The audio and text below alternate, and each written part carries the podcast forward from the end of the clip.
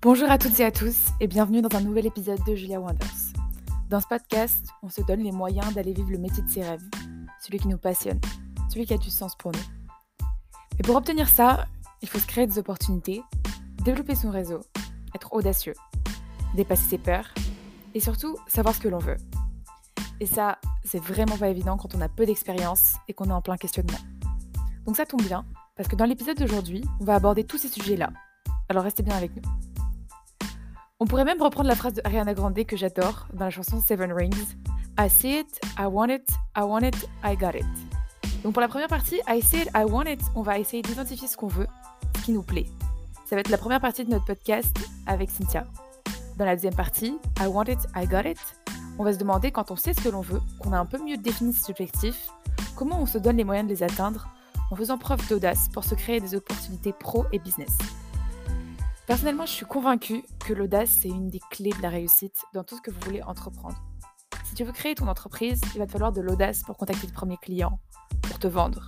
Si tu veux signer un gros contrat, quand tu es commercial par exemple, il va te falloir de l'audace pour convaincre ce client, pour trouver les meilleurs arguments. Et en fait, ça s'applique même à la vie personnelle. Si tu veux aller parler à cette personne, à ton ou ta crush, il va te falloir de l'audace et du courage pour faire le premier pas. Donc en théorie, c'est bien, mais c'est là que ça se complique. Parce que, ok, on dit il faut être audacieux, mais en pratique, ça ne suffit pas du tout à passer à l'action. C'est normal, parce qu'on a plein de blocages psychologiques. On a peur de l'échec, on a le syndrome de l'imposteur, surtout quand on est une femme, et surtout on doute de sa capacité à réussir.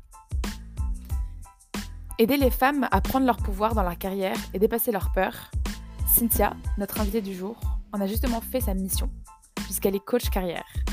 Elle a également longtemps été recruteuse et chasseuse de tête, donc elle a aussi plein de bons conseils côté recrutement pour les candidats. Cynthia est aussi une femme pleine d'audace qui m'inspire énormément, car elle se donne les moyens d'obtenir ce qu'elle veut, en osant ouvrir des portes, des opportunités et des perspectives qu'on sous-estime. La bonne nouvelle, c'est qu'on est tous capables de faire preuve d'audace. Car l'audace, comme elle le dit très bien, est un muscle qui se travaille par l'entraînement. Et tout part de la confiance en soi et de la façon dont on gère ses peurs. Donc dans cet épisode, on revient sur son parcours après l'école de commerce et comment elle a trouvé sa voie au fur et à mesure de chaque expérience. Elle nous donne des conseils sur comment comprendre ce que l'on aime quand on n'a pas ou peu d'expérience et comment à chaque moment de sa carrière, on peut dépasser ses barrières mentales pour créer des opportunités, même, dès maintenant quand on est étudiant. On parle également de plein d'autres sujets, comme comment utiliser LinkedIn pour se créer des opportunités pro. Et elle sait de quoi elle parle parce qu'elle vient récemment d'être nommée Manage Creator sur LinkedIn par les équipes pour la création de ses contenus. En bref, dans cet épisode, il y a plein de conseils pratiques que vous pouvez mettre en place dès maintenant pour vous, pour vous rapprocher de votre réussite. Alors papier, stylo, et c'est parti.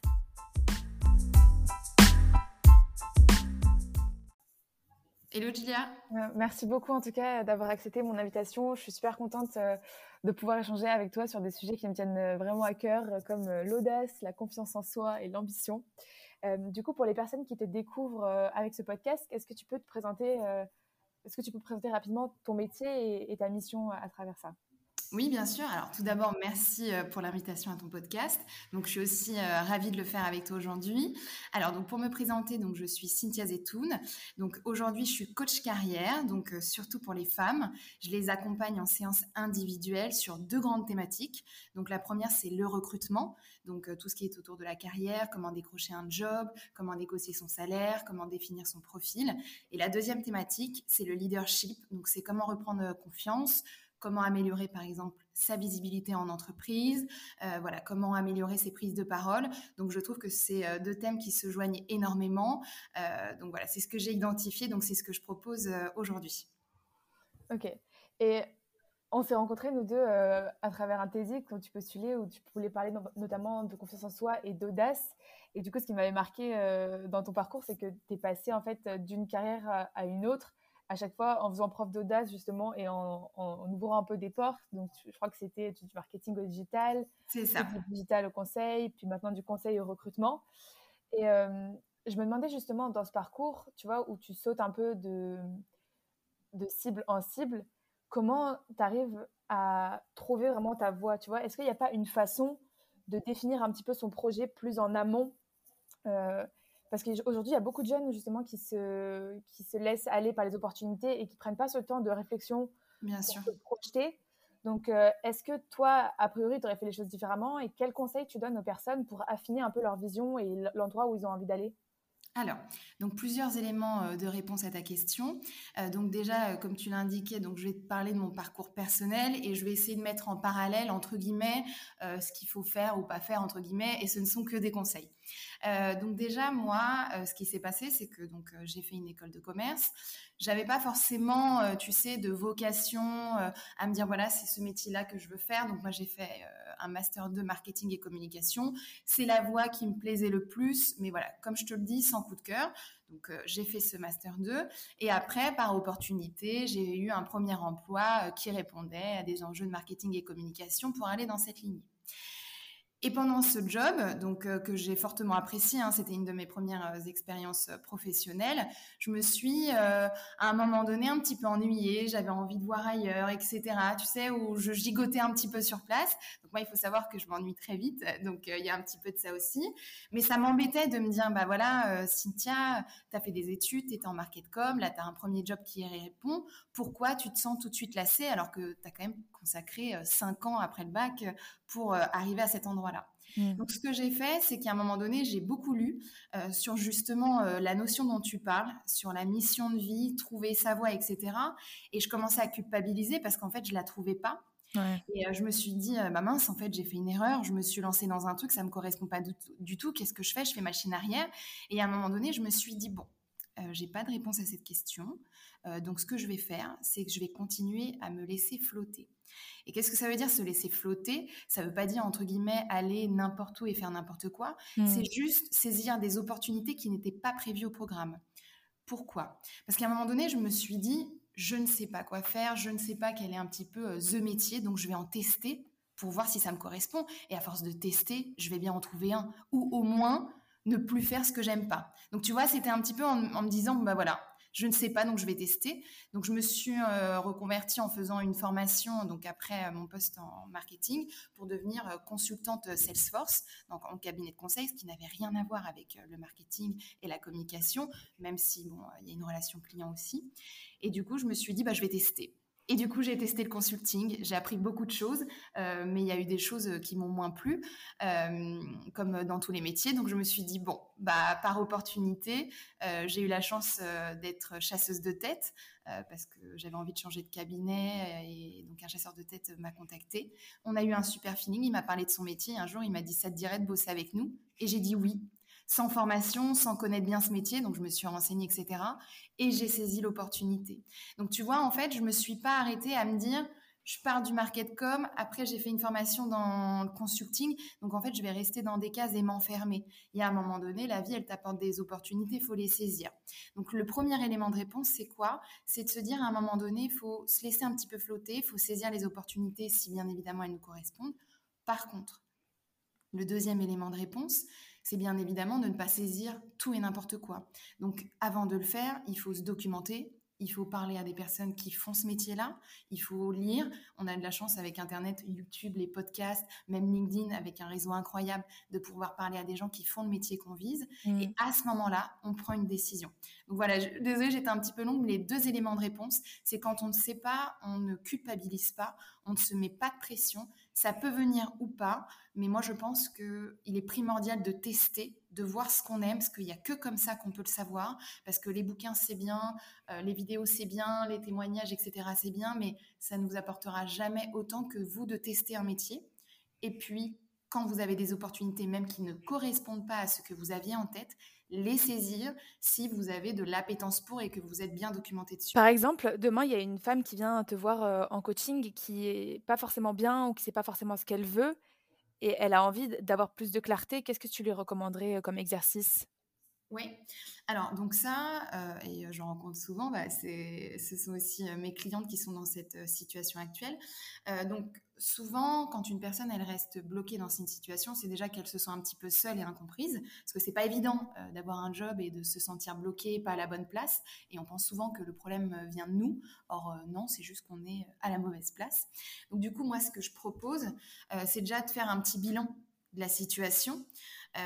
Et je remarque qu'il y a des femmes qui sont bloquées, comme je disais, dans des situations et en fait, elles n'ont jamais parlé à quelqu'un.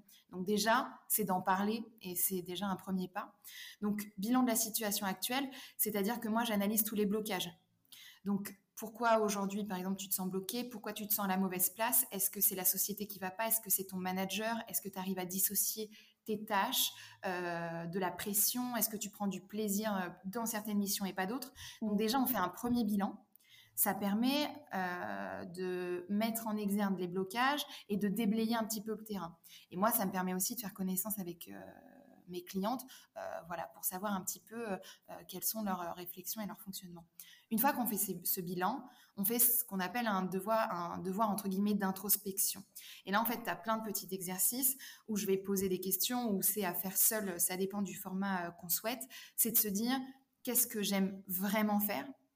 Dans ce que j'aime faire, qu'est-ce que je préfère faire? Qu'est-ce que je n'apprécie pas? Et il y a un exercice aussi qu'on appelle de plein de noms différents, c'est un peu ton job de rêve. C'est-à-dire que sur une feuille, tu te dis, je n'ai aucune contrainte, ni financière, ni géographique, ni de mmh. compétences, etc. Et si demain je pouvais faire exactement ce que je voulais, qu'est-ce que je fais? Donc ça, on dirait pas comme ça, mais c'est un exercice hyper difficile qui prend pas mal de temps parce que les premières euh, les premiers blocages qui arrivent, c'est des trucs inconscients en disant en fait euh, j'ai envie de vivre à l'étranger mais j'ai peur de pas parler la langue. Donc du coup ce qu'il faut faire c'est vraiment de se dire j'ai aucun frein et je pose sur le papier. Donc ça c'est des petits euh, exercices. Donc là voilà je te fais un court résumé juste pour t'expliquer.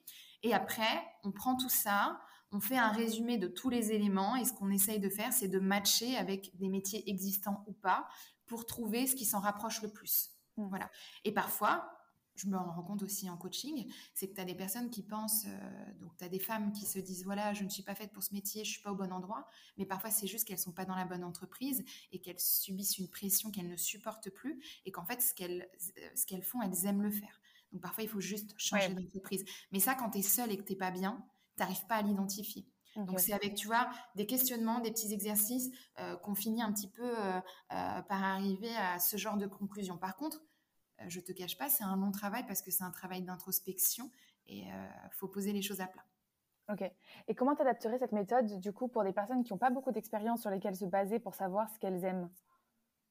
Sur des étudiantes par exemple qui sont euh, en recherche des premiers stages, premiers. Donc souvent, comme tu le dis, pour les étudiants, c'est qu'en fait, vous ne pouvez pas vous baser sur des expériences professionnelles qui correspondent peut-être à votre diplôme ou pas. Sauf qu'en fait, vous avez passé un diplôme il y a des matières qui vous plaisent plus que d'autres. Il y a des notions qui vous plaisent plus que d'autres. Vous avez des hobbies qui vous plaisent plus que d'autres. Donc en fait, vous vous rendez pas compte, mais vous avez déjà un premier fil conducteur. Donc c'est-à-dire que vous mettez entre guillemets sur papier tout ce que vous aimez, tout ce que vous n'aimez pas, et vous allez voir que quand vous allez retracer ce que vous faites à l'école et en dehors de l'école, vous allez probablement trouver ce qu'on appelle un fil rouge. Et c'est ça qu'il faut creuser. Pareil, quand on est étudiant, on a du mal, euh, entre guillemets, à se dire quelle personnalité j'ai, qu'est-ce que je peux apporter. Et c'est hyper difficile pour vous parce que vous n'avez pas d'expérience en entreprise. Sauf que, souvent, vous avez un groupe d'amis. Et dans ce groupe d'amis, vous avez un rôle. Parfois, vous avez le rôle de leader. C'est vous qui décidez où est-ce qu'on va manger, où est-ce qu'on va faire la teuf, euh, qu'est-ce qu'on va voir au cinéma. Parfois, vous avez un rôle de suiveur. Parfois, vous êtes, pour vos amis, vous avez un rôle de conseiller. Parfois, vous êtes juste là pour mettre de l'ambiance et animer. Et en fait, il faut faire l'effort de détecter ce genre de choses-là.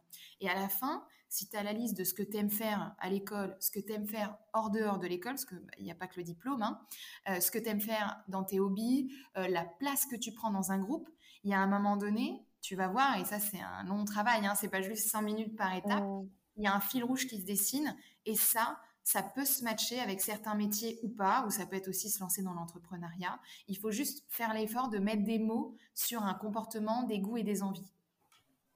Ouais, il y a un truc qui est bien aussi comme exercice, euh, c'est demander à des amis de, de, nous dire quelles sont mes qualités, quelles, quelles sont, euh, selon toi, mes, mes, talents, etc.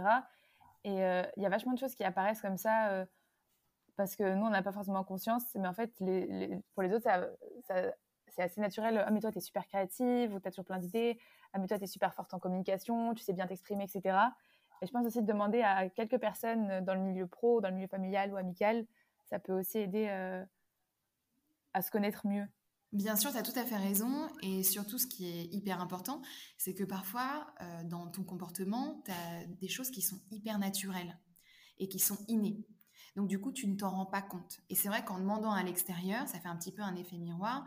Et là, tu vas dire, voilà, comme tu le disais, quelles sont mes qualités Et on va te donner des qualités où pour toi, c'était anodin. Mais en fait, dans un milieu pro ou même perso, ce sont des qualités hyper cherchées ou, hyper importantes. Et du coup, c'est vrai que ça va un petit peu t'aider à mettre des mots sur ton profil. Et vous avez des tests aussi qui peuvent vous aider. Euh, par exemple, j'en connais un euh, qui est libre sur Internet et qui est gratuit. Il s'appelait, c'est euh, test, c'est un test de personnalité. Donc, c'est mmh.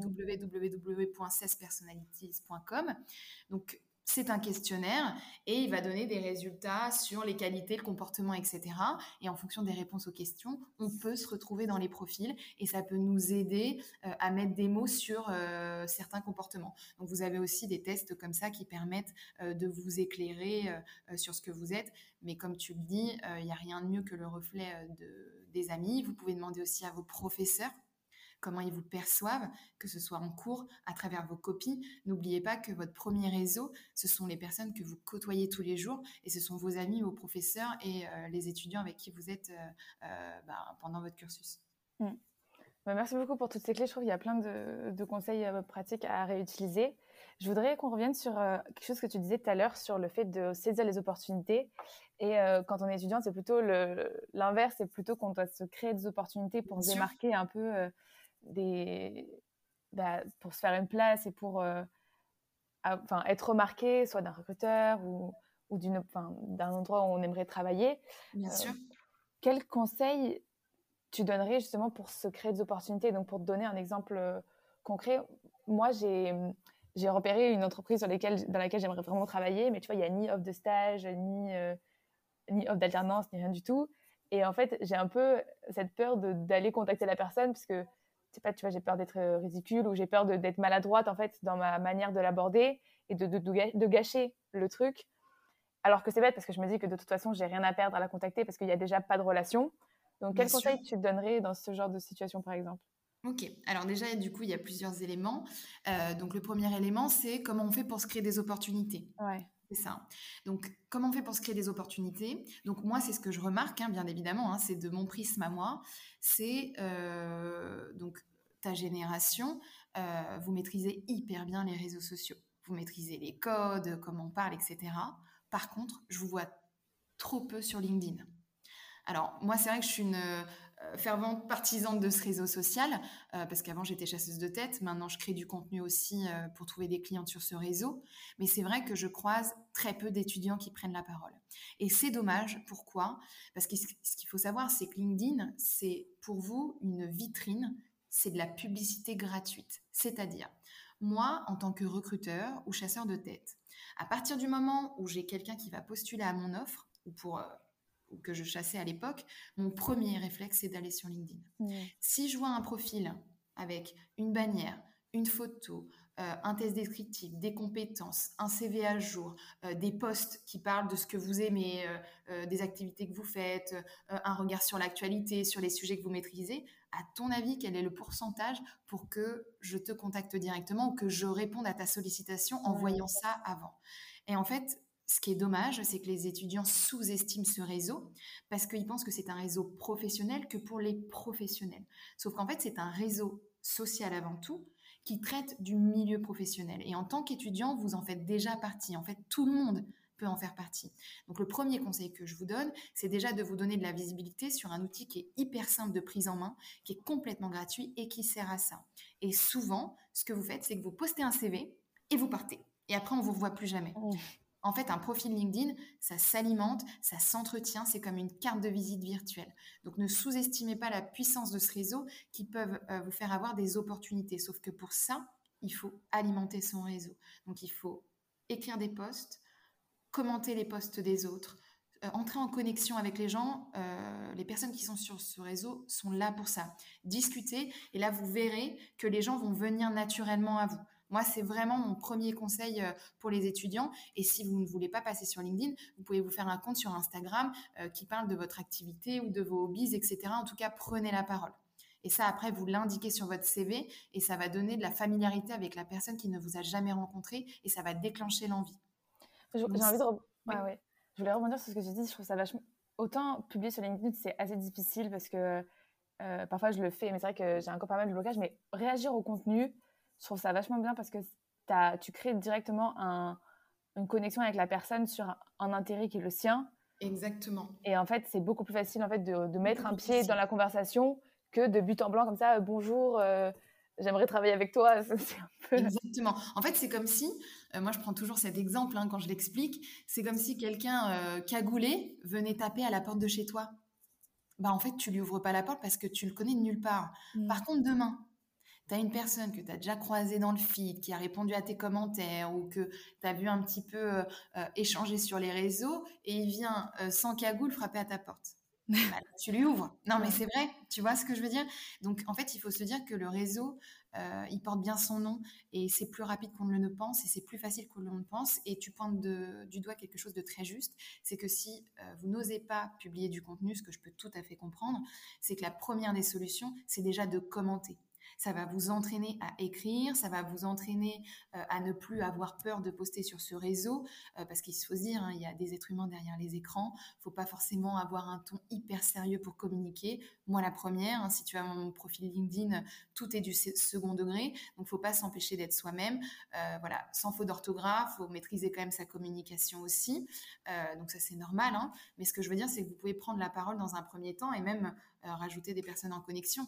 Et pour vous connecter aux gens, euh, jamais avec des longs, des longs messages hyper pompeux. Bonjour, actuellement en formation de je souhaite développer. Non, c'est bonjour, euh, j'ai vu votre poste, je suis intéressée par ça, euh, quel est votre métier? Voilà, de, s'intéresser d'abord aux personnes pour les contacter, pour rentrer en lien. Et vous allez voir que le jour où vous avez besoin d'un job ou pour rebondir sur quelque chose, ce sera hyper simple. Et vous n'imaginez pas le nombre de personnes qu'on croise sur LinkedIn qui sont des décideurs vous avez des directeurs, vous avez des managers, vous avez des RH, vous avez des chasseurs de tête qui prennent des décisions tous les jours, mm. qui sont sur cette plateforme, qui prennent la parole sur du contenu. Et vous imaginez la visibilité hyper rapide d'un commentaire sous un poste de quelqu'un d'influent dans la boîte où vous voulez aller. C'est comme si vous lui parlez directement. Vous soignez votre communication, vous commentez, après vous postez, mais surtout la première des choses euh, à avoir, c'est un profil nickel. C'est votre carte de visite, donc euh, ne négligez pas ça. Il n'y a pas que LinkedIn pour avoir des opportunités. Euh, j'invite aussi les étudiants à faire des meet-up, à aller dans les salons, euh, à faire des conférences, à participer en live, parce que c'est vrai qu'avec le Covid, c'est un petit peu compliqué. D'échanger avec les gens, après de les rajouter sur votre réseau, de demander des adresses email. Ça, c'est hyper important. Et la troisième chose aussi que, que je conseille aux étudiants, c'est de parler de ce que vous faites à vos amis, même s'ils ne font pas la même chose, à vos amis de vos amis, aux gens en soirée, aux amis de vos parents, à votre cercle familial, parce que souvent, vous pensez qu'on comprend tout de suite ce que vous faites. Et parfois, c'est pas le cas. Donc, entraînez-vous à parler de ce que vous faites. Et un jour, ça se trouve, il y aura quelqu'un qui va vous connecter avec quelqu'un d'autre qui fait exactement la même chose que vous. Mmh. ne sous-estimez pas aussi le cercle proche, même s'ils n'ont rien à voir avec ce que vous faites et que parfois ils ne comprennent pas ce que vous faites c'est à vous de l'expliquer. Et en plus, c'est un bon entraînement euh, pour les entretiens ou pour vous présenter professionnellement. Mm. Merci beaucoup pour toutes ces pièces. Je voudrais qu'on, pour ces éléments, je voudrais qu'on parle aussi d'une notion fondamentale qui est l'audace, qu'on n'a pas encore beaucoup parlé. Et, euh, et, je sais que tu es quelqu'un de très audacieux. Je ne sais pas si ça a toujours été le cas, mais euh, en fait, tout à l'heure, tu disais avec le, le, chasseur de tête, on a eu un très bon fit, mais tu as quand même été enfin si je me rappelle bien de l'anecdote, c'était quand même un, coup d'audace. Est-ce que tu, peux, tu pourrais nous raconter justement une anecdote où tu as particulièrement fait preuve d'audace et, euh, et, après on verra peut-être après comment apprendre quand, quand c'est pas évident pour nous, mais déjà pour nous montrer euh, comment toi tu forces un peu le destin parfois. Ok. Alors déjà, euh, pour t'expliquer comment on est audacieux, moi je vais t'expliquer déjà d'où ça vient parce que ça vient de quelque part. Donc, il faut savoir que quand j'étais toute petite, j'étais extrêmement timide. Euh, voilà, j'étais impressionnée euh, par euh, le monde, les gens, les autres enfants. Et en fait, j'ai une petite sœur, on n'a que trois ans d'écart, avec qui bah, j'étais tout le temps fourrée. Hein. Et du coup, mon père bah, nous emmenait, tu sais, dans des manèges, etc. Et elle, je la voyais, donc plus jeune que moi, donc on était toutes petites, aller voir les enfants en leur disant, tu joues avec moi avec plein de simplicité parce que elle en fait elle était plus jeune que moi. Elle n'avait pas encore tu sais cette notion de peur de rejet de jugement. Donc en fait elle elle y allait. Elle allait en plein milieu du manège. Elle disait tu joues avec moi tu joues avec moi. Et en fait les enfants naturellement ils disaient oui. Et en fait elle se faisait plein de petits potes. Et moi j'arrivais derrière je récupérais. Et du coup je m'amusais avec eux. Alors pourquoi je te raconte cette anecdote? C'est parce qu'en fait j'ai remarqué chez elle une audace hyper naturelle où elle a complètement fait abstraction des peurs et des jugements qu'on peut avoir et développer quand on est un petit peu plus âgé et même quand on est enfant. Et du coup, je me suis dit, mais merde, en fait, ça fonctionne. Et en fait, petit à petit, j'ai fait comme elle. Donc c'était facile parce que moi j'avais un petit modèle qui courait partout et qui le faisait tout le temps. Donc j'ai fait du mimétisme et je me suis dit ok, moi aussi je vais y aller. Et au fur et à mesure, je me pointais au manège et je disais tu veux jouer avec moi, tu veux jouer avec moi? Et la réponse elle était quasi systématiquement oui. Et du coup, je me suis dit, mais en fait, ça paraît simple et anodin comme ça, il faut y aller. Et c'est rare quand on te dise non, qu'on referme la porte, ça peut arriver, mais la proportion elle est hyper faible. Et en fait, en ayant cet état d'esprit que j'ai développé au fur et à mesure, en pensant toujours à ma petite sœur et au manège, je me suis dit, en fait, quand tu as besoin de quelque chose, tu demandes. Quand tu vas aller parler à quelqu'un, tu vas lui parler. Quand tu as besoin d'une opportunité, tu ouvres des portes. Donc déjà, je voulais juste voilà, t'expliquer d'où vient cette audace. C'est que j'en avais pas du tout. J'ai vu quelqu'un en avoir, en plus plus jeune que moi, donc autant te dire que je me suis dit, bon, faut que je m'y mette, et qu'en plus, ça fonctionne. Donc ça, c'est d'où ça vient. Après, moi, comment je l'utilise, ça va paraître tout simple, mais moi, j'aime bien les choses simples. Hein. Euh, c'est d'aller parler aux gens. Ça paraît tout con, hein, mais là, je suis dans un cowork, et ben, je vais dire bonjour, je, vais dire est-ce que je peux manger avec vous? Euh, j'arrive à parler de moi parce que c'est important. Je pose beaucoup de questions sur les autres aussi pour m'intéresser à eux. Je crée du lien. Du coup, j'ai des opportunités de business que, qui n'étaient pas prévues. Professionnellement parlant, euh, une anecdote aussi, j'étais chasseuse de tête et à un moment donné, j'ai dû développer mes clients toute seule. C'est-à-dire que dans un cabinet, tu as un portefeuille de clients et quand tu commences à, monter en grade, on te demande de toi d'en avoir. Sauf que moi, je partais de zéro. Et je me suis dit, bon, bah, c'est parti. Donc, du coup, je me suis inscrite à un meet-up euh, sur le thème de l'innovation, du digital, etc., des applis. Et je me suis pointée parce que j'ai vu qu'il y avait un, un directeur, un CEO d'un cabinet de conseil que je visais en client. Mm. J'ai vu qu'il intervenait. Du coup, j'ai été au meet-up. J'ai attendu la fin de l'intervention. À partir du moment où c'était terminé, j'ai foncé sur le CEO de ce cabinet de conseil. J'ai été le voir. En 30 secondes, je me suis présentée. je lui ai dit euh, voilà, bonjour Cynthia Zetoun, je suis chasseuse de tête, je sais que vous recherchez des talents, je suis sûre que j'en ai. Et là, il m'a regardé, il m'a dit bah effectivement, c'est le cas. On a échangé pendant deux minutes il m'a passé sa carte euh, de visite. Le lendemain matin, première heure, je lui ai écrit un mail. Deux semaines après, j'avais un rendez-vous avec sa RH. Donc, c'est hyper simple. On s'en rend pas compte. Souvent, ce qui bloque, bah, ce sont les peurs, les peurs de se faire rejeter, les peurs du non. Mais comme je te le disais, la proportion du rejet, elle est hyper, hyper, hyper faible. Donc mon conseil, c'est pas forcément de prendre la parole euh, au micro euh, devant une salle de 400 personnes, parce que quand on parle d'audace, c'est souvent ça c'est trop éloigné, c'est trop difficile, c'est juste d'aller parler aux gens, aux gens que tu ne connais pas et aller te présenter et s'intéresser à eux. Et c'est comme ça qu'on crée des opportunités tout le temps. Voilà. Je peux t'en raconter encore plein, mais euh, on va pas non plus passer euh, tout ce temps sur mes anecdotes. Mais voilà, c'est pour prouver que c'est hyper simple. Et en plus, en tant que chasseuse de tête, j'avais pas beaucoup d'expérience à l'époque, et euh, j'ai réussi à décrocher des clients comme ça, en allant les voir et en parlant. Voilà. Donc euh, ça paraît bête, mais il faut juste passer le pas. Et euh, si c'est difficile, parce que là, ce sont des personnes, entre guillemets, où il y a un enjeu, et eh ben commencez petit, euh, c'est-à-dire qu'en soirée, allez parler à des gens que vous ne connaissez pas, prenez la parole dans un, petit groupe, voilà, passez à l'oral en cours. allez voir des gens qui ne font pas partie de votre TD ou de votre amphi. Donc voilà, faites des petits pas et vous allez vous rendre compte que c'est hyper simple, que souvent il y a des personnes en face qui répondent positivement. Entraînez-vous et après, vous allez voir, l'audace, c'est comme un muscle. Hein. On s'entraîne, il gonfle et après, il prend de la place. Donc, il faut s'entraîner. c'est super marrant que tu me racontes cette anecdote parce qu'il y a une fille que j'avais rencontrée de ma prépa qui m'avait énormément inspirée. Et elle, elle faisait ça avec les CV. En fait, quand il y avait des présentations en école de commerce, souvent, il y a des recruteurs qui viennent ou des managers, etc. Elle, en fait, à la fin de chaque conférence, elle se pointait avec son CV elle disait bonjour, je cherche un stage. Euh, si vous voulez euh, me contacter, n'hésitez pas. Enfin, je suis disponible, un truc comme ça. Et en fait, je sais pas, je sais pas si les chances de rejet sont faibles parce que je dirais quand même qu'elles sont fortes. Mais en fait, peut-être ce qui est plus important même, c'est ne pas avoir peur du rejet. Et, euh, et ça, c'est hyper dur. En fait, c'est moi, je l'ai appris, je trouve, quand j'étais commerciale, c'est que je me faisais rejeter tout le temps au téléphone, en fait. Bien sûr. Et, et c'est plus important de s'en foutre du résultat que de se dire qu'il n'y a pas beaucoup de chance. Parce qu'en fait, du coup, quand on se dit euh, il n'y a pas beaucoup de chance d'être rejeté, en fait, on, a quand même, on est quand même très attaché au résultat. Et peut-être ce qui est important, c'est juste de se dire que tout ce qui est en son pouvoir, on peut le faire. Et en fait, on peut pas décider si la personne nous recrutera ou pas, mais on peut décider d'aller la voir, de, de, de, montrer qu'on existe. Et ensuite, il tient un peu qu'à elle de nous, de nous faire confiance ou pas et de nous, de nous accorder du temps. Mais, euh, mais peut-être, si tu as un conseil sur comment justement relativiser le fait d'échouer de, et d'être rejeté, parce que c'est quand même dur d'aller de, d'aller voir le recruteur comme ça. Enfin, même si j'essaye vraiment de, travailler sur ça, j'ai encore du mal parfois Ou alors j'y vais, mais je suis toute tremblante comme ça. Euh, comment on relativise un peu le, le fait d'échouer et d'avoir honte de demander euh, des choses? Alors, déjà, comment on relativise sur l'échec? Ce qu'il faut faire déjà, c'est, euh, moi, ce que j'appelle, c'est un exercice que je fais, tu sais, dans, les, dans mes lives sur le syndrome de l'imposteur. C'est ce que j'appelle le tableau de la réussite.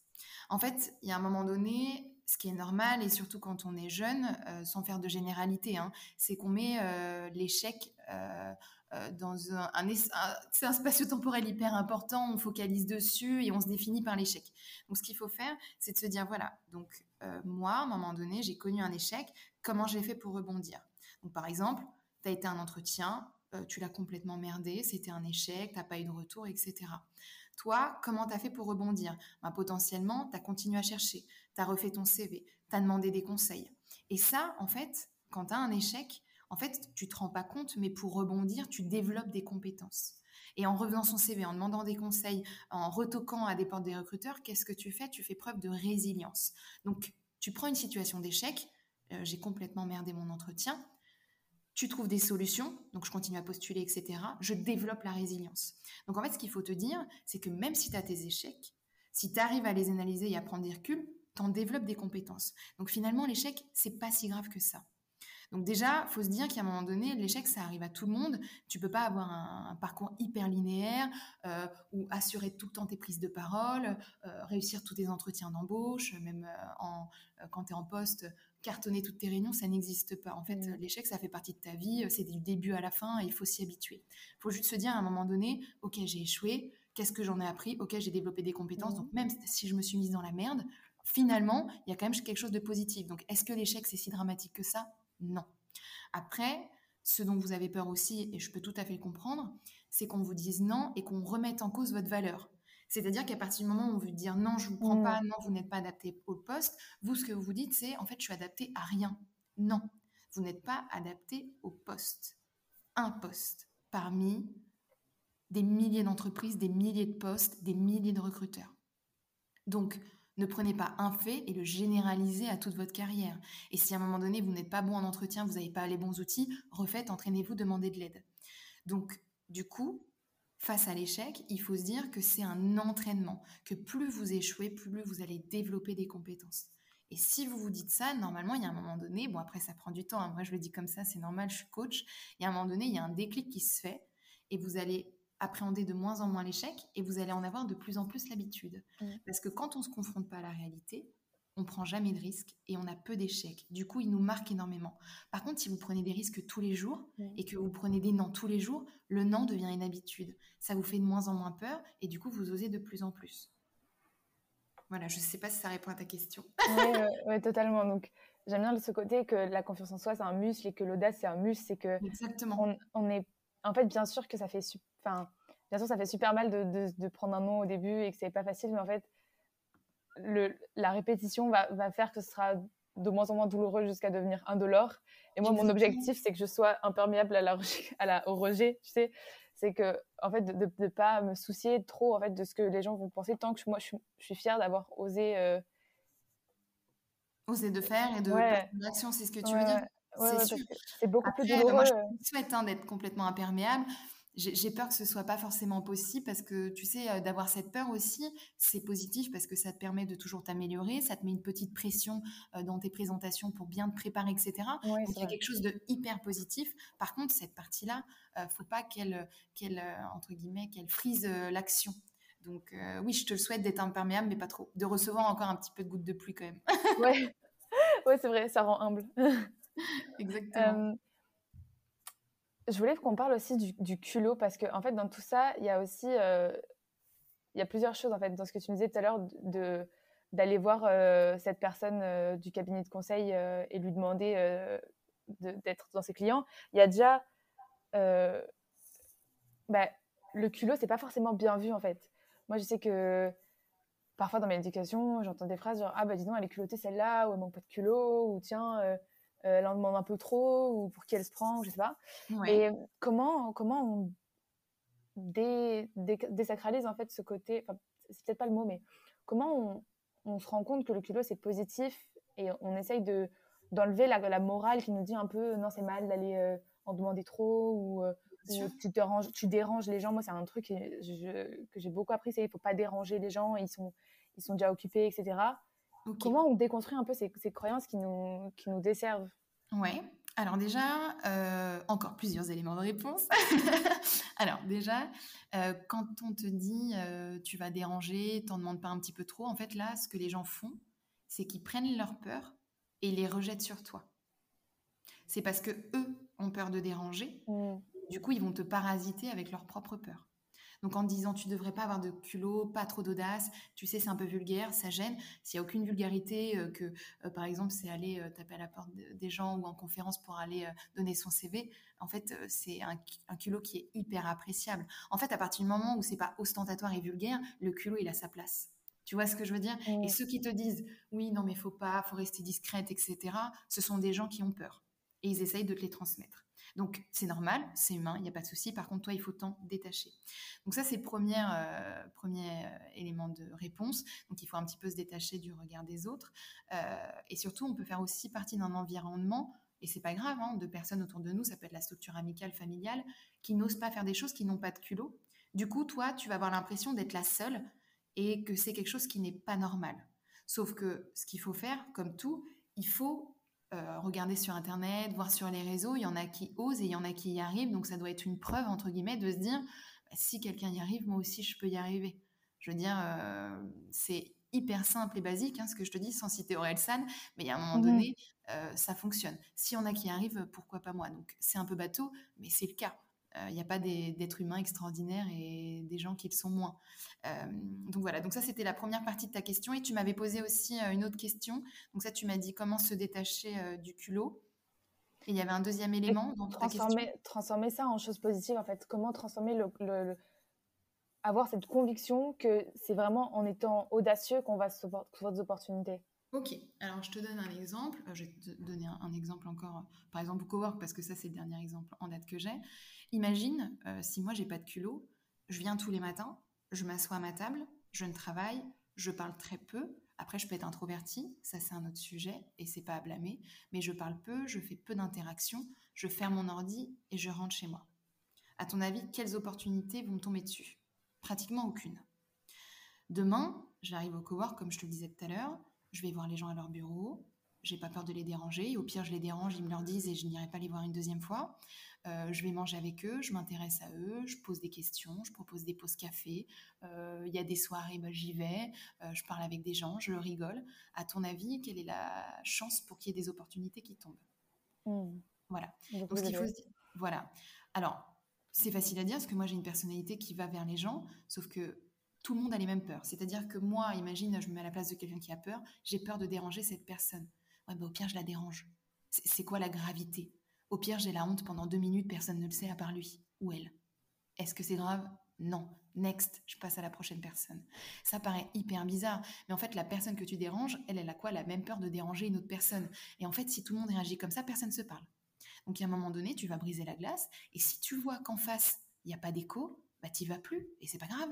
Enfin, ça t'arrivera encore et encore dans le milieu amical, professionnel. Euh, à qui c'est jamais arrivé de se prendre des ratons en soirée par un mec, une nana, euh, de contacter des potes, ils te répondent pas, ils donnent pas l'heure. Dans le milieu pro, euh, d'inviter des gens à une conférence, ils se pointent pas. Bon bah et alors? Next. Enfin, tu vois, et alors?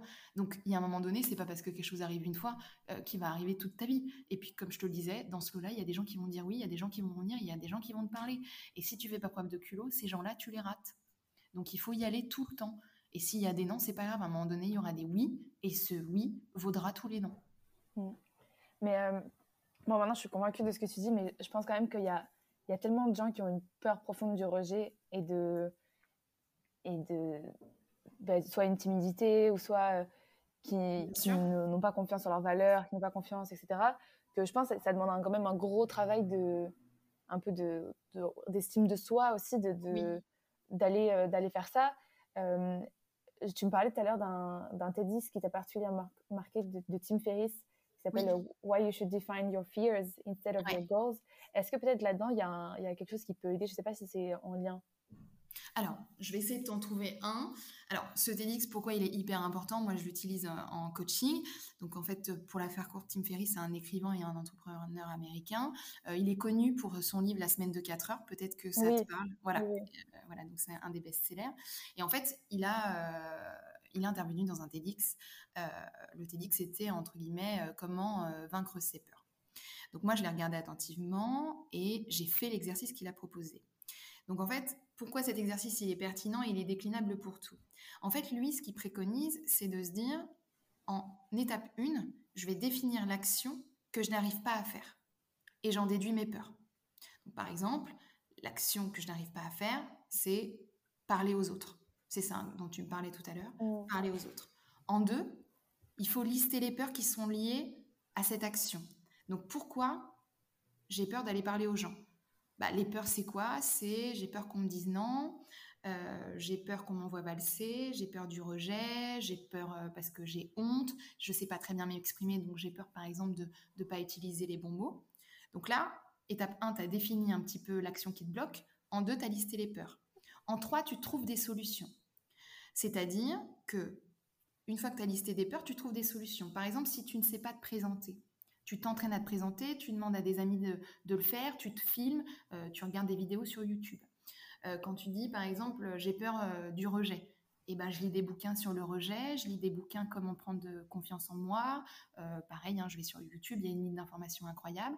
Si c'est trop loin, je prends une psy, un mentor, un coach, je me fais accompagner. C'est-à-dire que je trouve des solutions à ses peurs. Donc ça, c'est la troisième étape que préconise Tim Ferriss. La quatrième, ça s'appelle l'étape où, entre guillemets, je répare. C'est-à-dire, imagine que je passe à l'action. Donc, j'ai peur d'aller voir quelqu'un que je connais pas et de prendre la parole. Je vais voir cette personne et là, bim, scénario cauchemar se produit. La personne me dit non. Qu'est-ce que je fais pour réparer cette situation?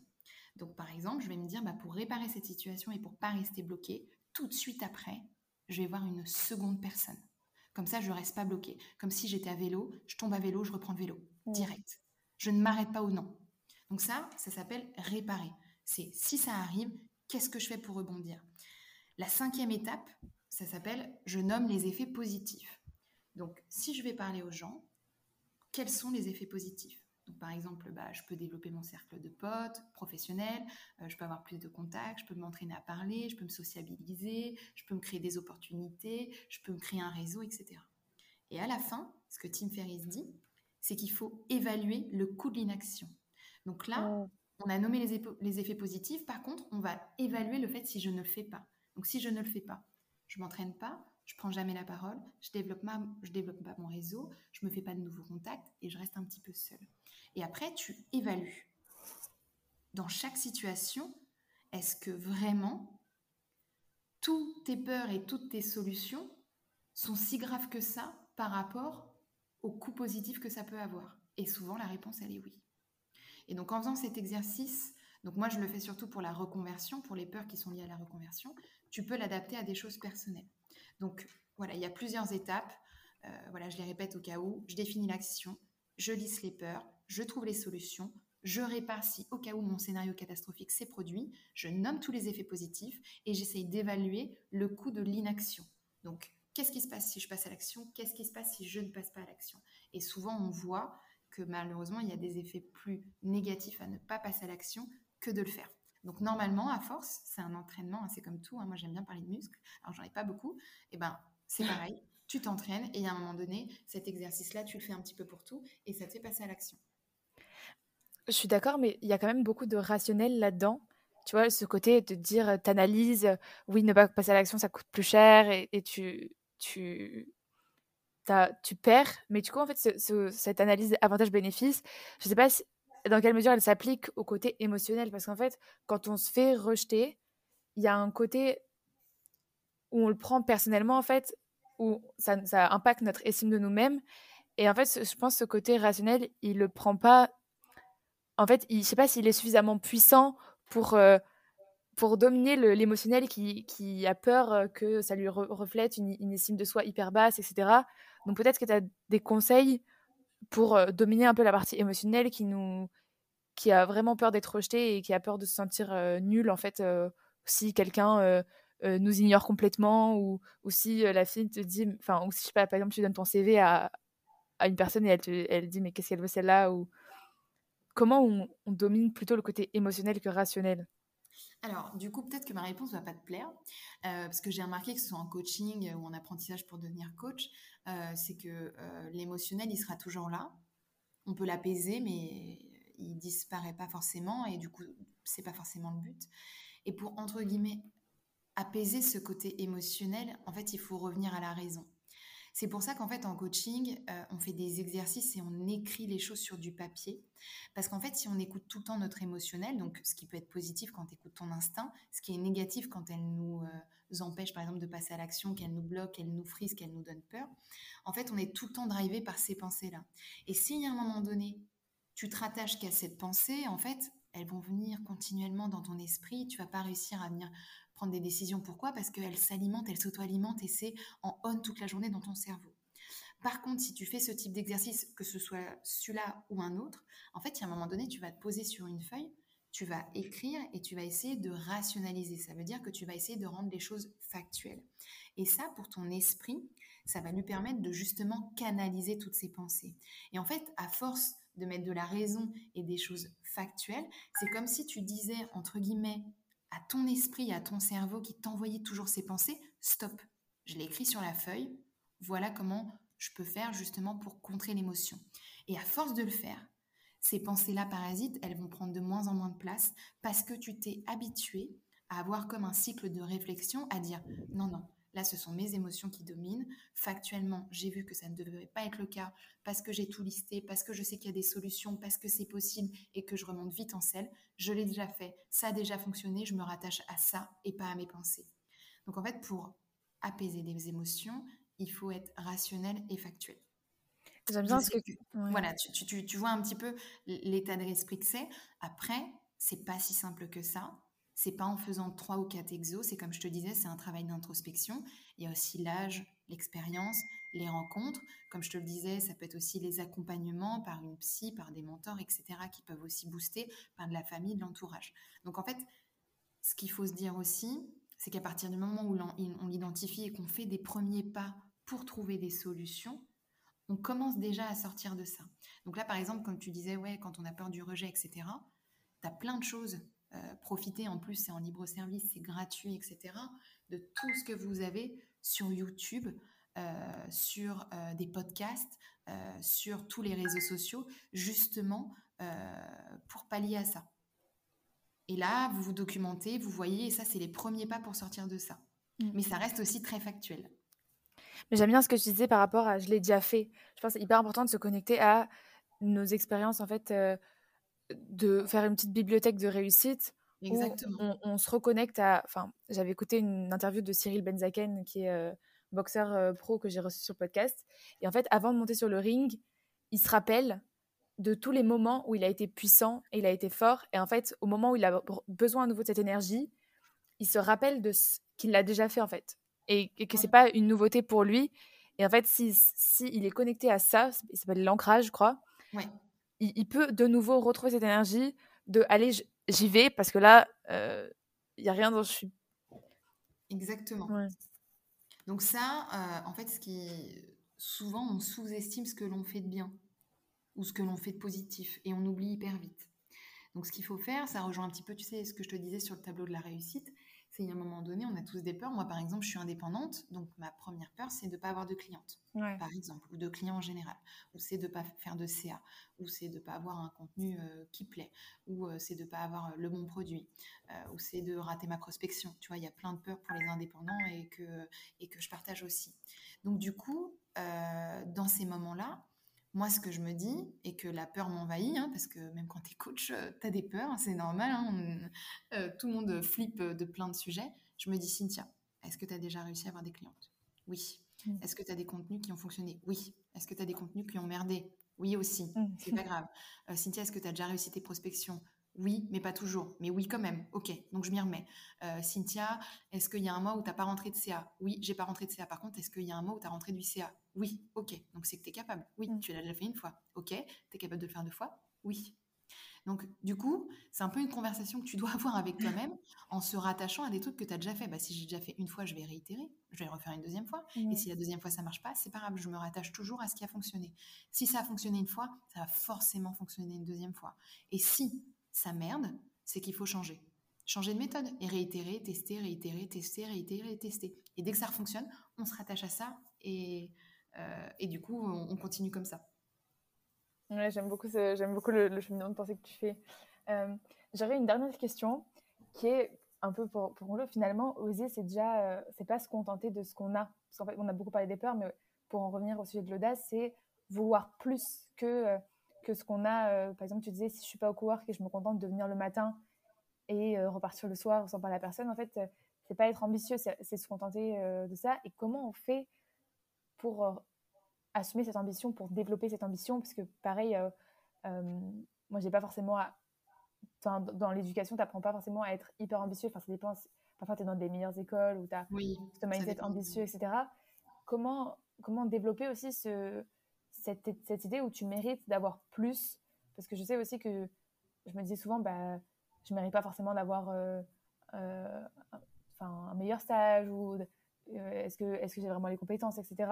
Peut-être que je mélange plein de choses dans ma question, mais je pense que je, ce que aussi. Comment on se dit qu'on mérite d'avoir plus et qu'on ose enfin, finalement faire preuve d'audace, c'est se créer les opportunités pour finalement arriver à ce qu'on mérite. Enfin, c'est quand même très euh, faire ce que je dis, mais mais est-ce que toi, tu as des, des pistes ou tu as des conseils pour ça? Alors déjà, euh, je, vais, je vais te reposer une question. Déjà, de faire la liste, pourquoi tu ne le mérites pas? Et déjà, tu vas voir qu'il n'y a pas beaucoup de raisons. Donc, indirectement, c'est que tu le mérites. Après, euh, la question du mérite, de l'ambition, etc., c'est hyper compliqué euh, surtout quand on commence sa vie pro, parce que souvent on a l'impression euh, de ne pas savoir, de ne pas connaître, de ne pas avoir la posture, etc. Donc je trouve que cette question de mérite et d'ambition, elle est même pour moi, hein, qui est 30 ans passés, ou, les gens que je côtoie, les professionnels, elle est hyper difficile parce que ce sont des mots euh, qui génèrent plein d'idées reçues, comme quoi l'ambition, ça veut dire cartonner, avoir une start-up qui est bien licorne, euh, mm. l'ambition, euh, c'est d'avoir un haut poste, etc. Donc moi, je préfère parler de qu'est-ce qui te rend bien. Mm. C'est quoi ce dont tu as vraiment envie, sans parler d'ambition. C'est-à-dire qu'à un moment donné, si tu as envie de changer de poste, c'est pas forcément de l'ambition, c'est une envie forte. Si tu as envie de prendre la parole, c'est parce que tu as envie de parler. Euh, si tu as envie d'écrire du contenu, c'est parce que tu as envie d'écrire. Après, l'ambition, c'est de faire de mieux en mieux. Mais ça, c'est dans un second temps. La première chose, c'est l'envie. Du coup, moi, mon conseil, c'est d'écouter ces envies hyper fortes et de les matérialiser par l'action. Et à partir de ce moment-là, tu verras que cette envie forte, bah, du coup, que tu appliques, ça va devenir une ambition parce que tu vas vouloir potentiellement t'améliorer. Par exemple, moi, j'écris du contenu. Euh, donc, euh, au début, j'écrivais juste pour écrire parce que c'est dans mon métier pour euh, avoir de la visibilité. Donc, bah, j'écrivais, j'écrivais, etc. Après, je voyais qu'il y avait des choses qui marchaient, il y avait des choses qui se plantaient. Donc, je me suis demandé comment mieux écrire, je me suis documentée, etc. Du coup, juste écrire où j'avais peu d'espoir ou pas forcément de résultats en tête, c'est devenu une ambition maintenant parce que je veux m'améliorer, je veux écrire de mieux en mieux, de plus en plus, grossir mon audience, etc. Mais j'ai pas démarré en me disant je veux être la top influenceuse LinkedIn, euh, je veux tout cartonner, plier le game en deux minutes. Non, c'était trop loin pour moi, j'avais jamais écrit avant. Donc on part d'une envie forte, on l'a fait, et l'ambition, elle viendra après. Je pense que c'est plus simple euh, de commencer par ça. Et ça fait moins peur de se dire, voilà, je veux un poste, j'y vais, je veux un poste suivant, ok, j'y vais. Par contre, se dire, je rentre dans une boîte, mon ambition, c'est de devenir manager en deux ans, c'est possible. Hein. Il y en a qui, fonctionnent comme ça et c'est leur leitmotiv. Après, c'est une minorité, mais ça fonctionne aussi. Hein.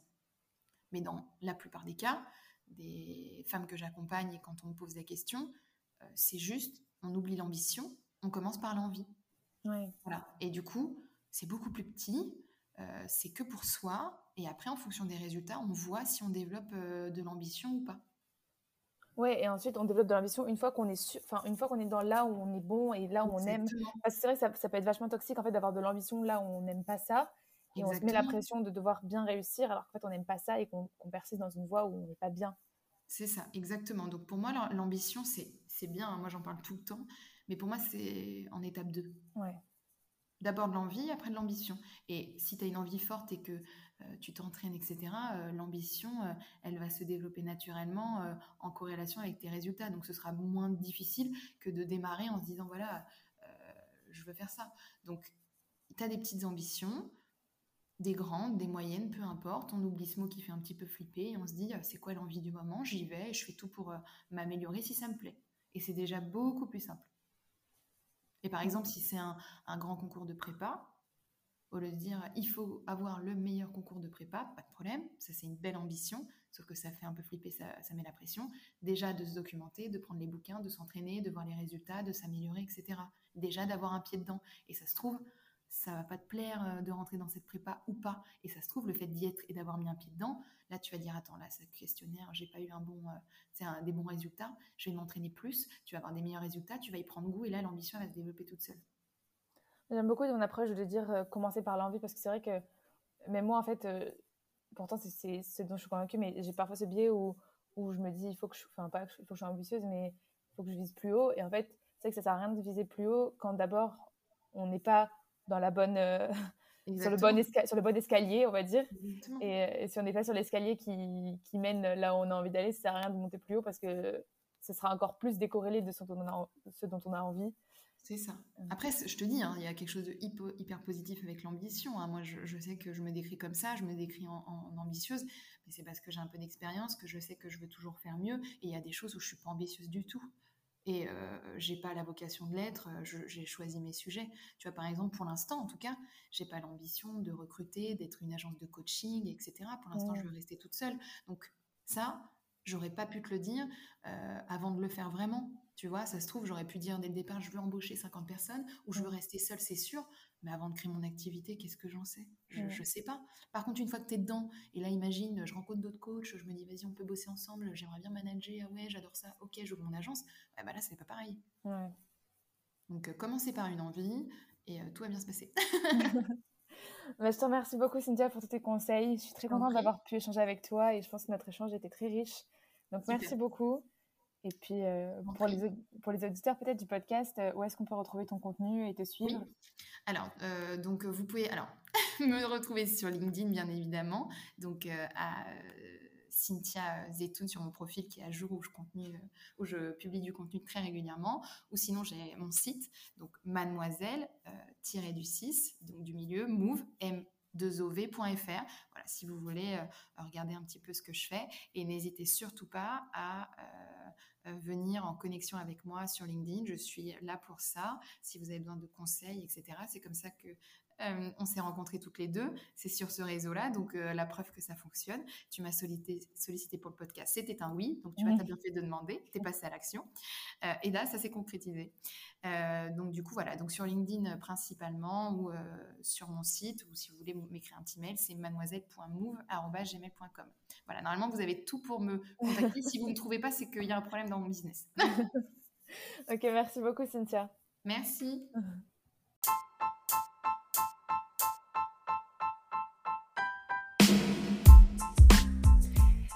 Merci à tous d'avoir écouté cet épisode. J'espère sincèrement qu'il vous aura plu, qu'il va pouvoir vous aider à prendre confiance en vous, à oser plus.